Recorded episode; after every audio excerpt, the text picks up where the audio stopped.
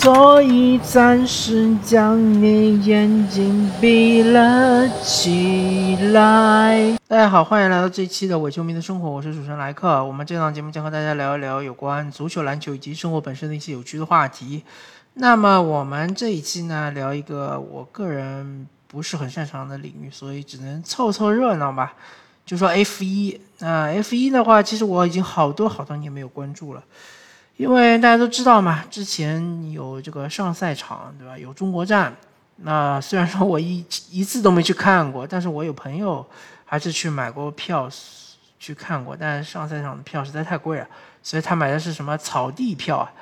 可能就是在赛场外面，对吧？坐在草地上铺着这个这个报纸啊，或者是什么一次性台布啊，在那边一边喝啤酒，一边聊天，一边听着马达轰鸣的声音，呜呜呜。这样的这种感受一下这种氛围吧，我觉得这种才是真车迷，对吧？像我这种伪车迷啊，呃，或者说连伪车迷都算不上，真的就是说好久好久没有关注 F1 了。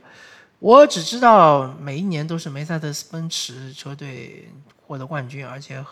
都是这个很大的领先优势，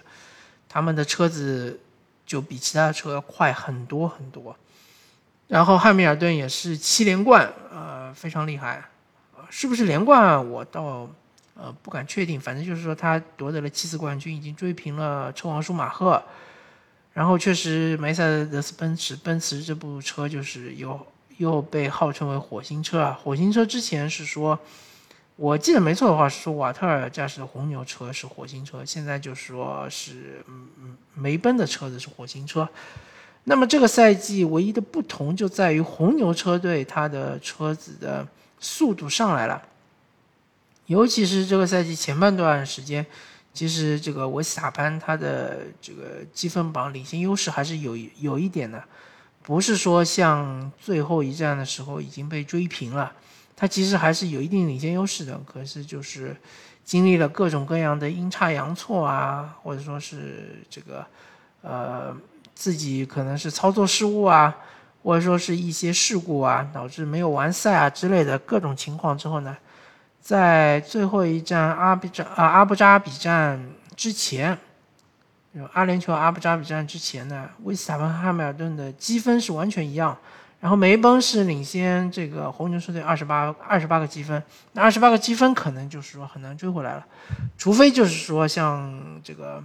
呃维斯塔潘。嗯，包括二号车手佩雷兹啊，也是就是双双的，比如说上了领奖台，然后呢，这个梅赛德斯奔驰他们有一位车手是退赛，那么才有可能就是超越，而且最起码有一个人是拿到冠军，那么这其实难度非常大嘛，所以说其实争夺个人这个年度冠军是相对来说是比较合理，也是可能性比较大的一个情况。那么维斯塔潘他在这个排位赛表现非常出色嘛，他是拿到了这个杆位，当然他好像是软胎起步啊，然后这个汉密尔顿好像是中性胎起步，所以可能是有有所差距的，有所差别的。其实呃，我看了这个解说，他好像意思说，那个维斯塔潘他的计划是说，首先就是杆位起步之后能够拉。能够保住第一的位置，然后就是带开嘛，带开距离，然后它的这个轮胎可能是支撑不了很长时间的，相比汉密尔顿可能支撑不了很长时间，所以需要带开一点时间，然后就进站换胎，然后再用就是呃一停的策略，然后走完全场。但没想到就是说起步阶段这个汉密尔顿就呃起步的非常精彩，维斯塔潘其实是出现了重大失误，然后是。被超过，然后，呃，迅速被带开，就是软胎它的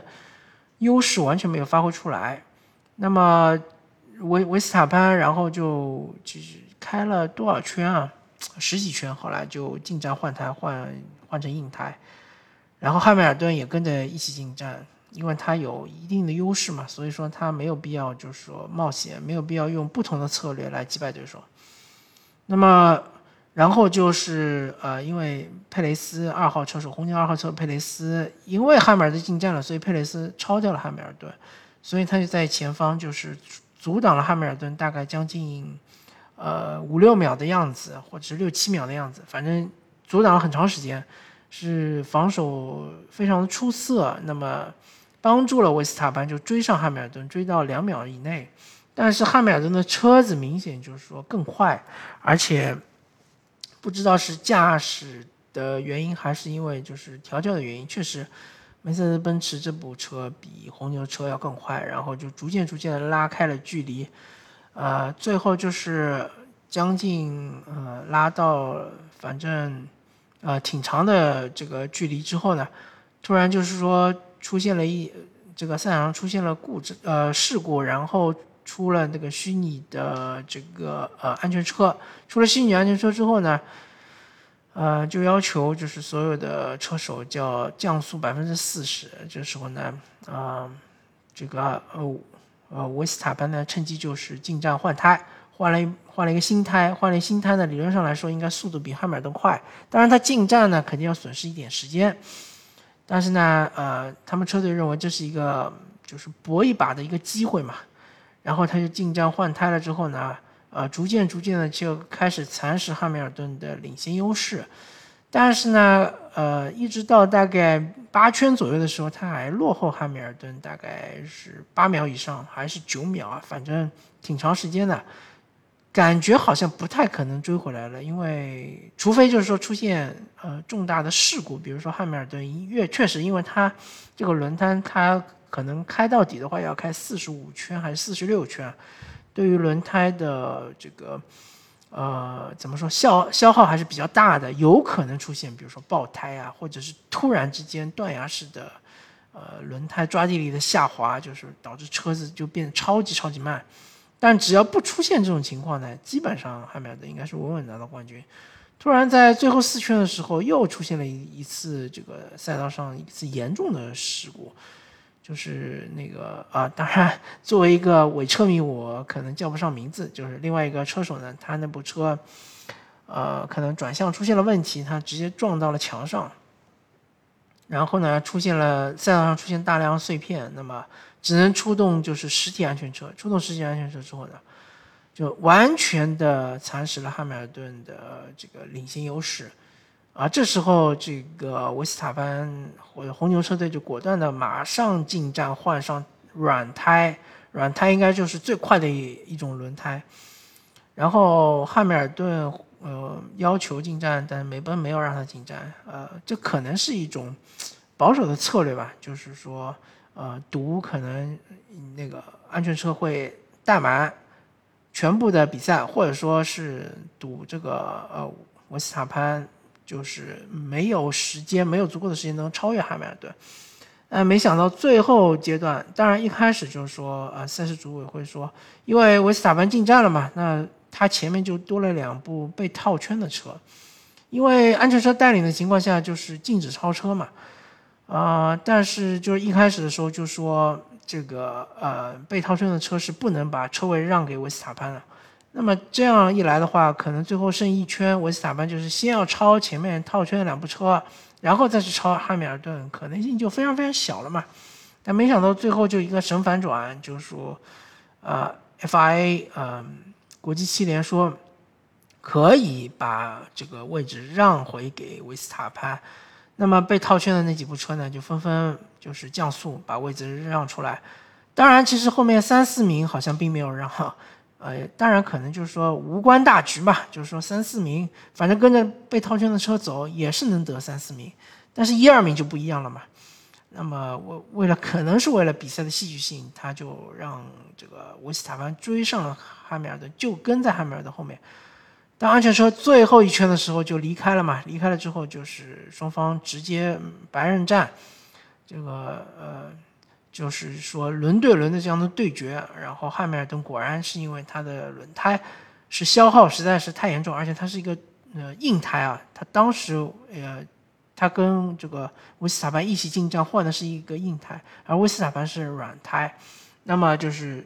速度的这个差距比较大，所以最后就被超越，超越之后呢就失去了悬念，比赛最终是维斯塔潘获得了这个。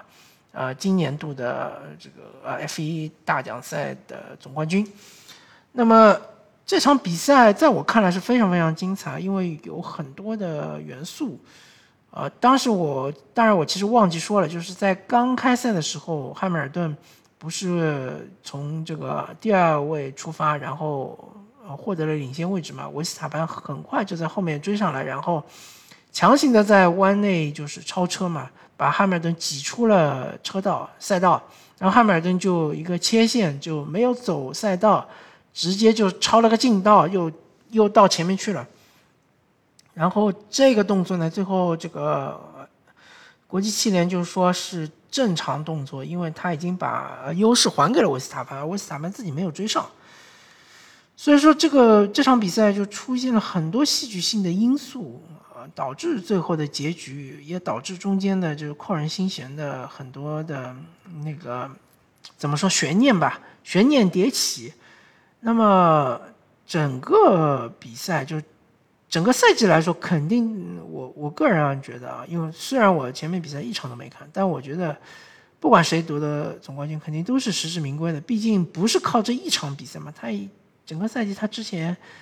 呃也呃登上领奖台，或者是拿到冠军，也拿了好几站分站呃分站赛事的冠军嘛。不管是汉密尔顿也好，维斯塔潘也好，但就这最后一站来说呢，确实是有争议的。那么争议呢？也是赛事的一部分嘛，对吧？其实大家，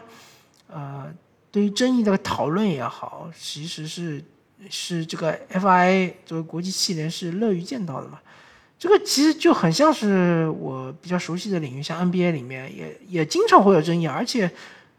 往往是在季后赛甚至总决赛的时候会出现一些争议的情况。比如说，随便举个例子，上赛季那个。字母哥或者说是希腊怪物，他在篮下垫脚垫了呃凯瑞欧文，凯瑞欧文嘛，厄文。然后比如说之前这个火勇大战的时候，最后一场包括第六战，其实火箭队非常不满，对裁判的判罚非常不满，呃，好多的认为是这个犯规的球，裁判没有判。反过来说，勇士队好多球同样的尺度就判了火箭队犯规，对吧？这都是争议，呃，所以说争议的话，其实是会燃起球迷也好、车迷也好、体育迷们的这种热情，会啊大肆的讨论，然后呃会这个叫什么评论员也会站出来不停的就是评论，然后站队什么的，其实都是呃很好的一种宣传嘛，对于这个赛事来说是有好处的。因为我个人觉得，F 一至少在中国这样一个市场，其实是逐渐逐渐失去了它的魔力。首先是因为中国站不再举办了嘛，那么上赛场其实沉寂了好多年了，应该是一一九年我都不记得了，一九年可能还举办过的，二零二一啊，包括明年都不会举办了，就连续三届不会举办。那么大家对于 F 一的直播的，我不知道还有多少人是看直播比赛。毕竟有些比赛呢，确实是在这个后半夜；有些比赛呢，可能在早晨，对吧？看起来呢，确实是有点吃力，而且很多比赛呢，可能和这足球比赛有冲突。所以说呢，呃，其实这个收官、这个收尾，我不得不说，在我一个。既不是汉密尔顿车迷，也不是维斯塔潘车迷的这样一个，或者是甚至于说不是一个车迷的这样一个角度来看，还是非常精彩的。还是说，呃，对我来说是有一定吸引力的。我我是觉得我，呃，看这场比赛没有白看啊。这场比赛当然时间是非常好啊，是九点到十点半，那么不算特别晚，对吧？如果下个赛季有一些比赛时间也比较好的话，我可能也会选择去看。对我来说是一个怎么说呢？对我重新回归 F 一的怀抱是一种很好的契机，所以呃，我个人是没有对这个结果有任何的抱怨，也不会说吐槽，说是 FI 好像是操纵了整个比赛，好像是操纵了整个冠军的走向。我觉得应该是很难的，没有那么巧的。比如说，你怎么知道会有撞车事故出现呢？对吧？你怎么知道有第一次这个事故？就是有一部车，它好像是这个呃失灵了，可能是底盘或者说是变速箱失灵了，它就停在这个啊赛道边上，呃，当然应该不是停在赛道上，它是停在呃边上的沙地里。那么首先出了虚拟安全车，那么你怎么知道后面又出现了一个重大的事故？因为这个事故不可能是人就是故意造成，因为这个事故老实说是有很大的风险的。这个驾驶员万一没有操作好，有可能会受伤甚至送命。就 F I 肯定是没有办法操纵的，对吧？然后你怎么知道这个甘位出发的这个维斯塔潘会没有守住第一位呢？这个也是没有办法预测的。所以说，充斥了很多很多的偶然性，很多很多的巧合。啊，再加上很多的判罚可能是没有办法经过深思熟虑的，就是呃电光火石之间要马上做出决断的，呃，所以我个人说是允许犯错的嘛，允许呃组织就是这个国际系列也会犯错嘛，很正常，好吧？那么感谢大家收听这一期我个人对于 F 一呃收官传或者说是整个 F 一赛季的一个愚见啊，确实我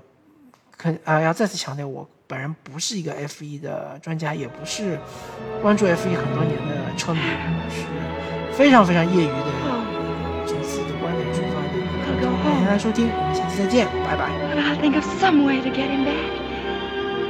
After all, tomorrow is another day.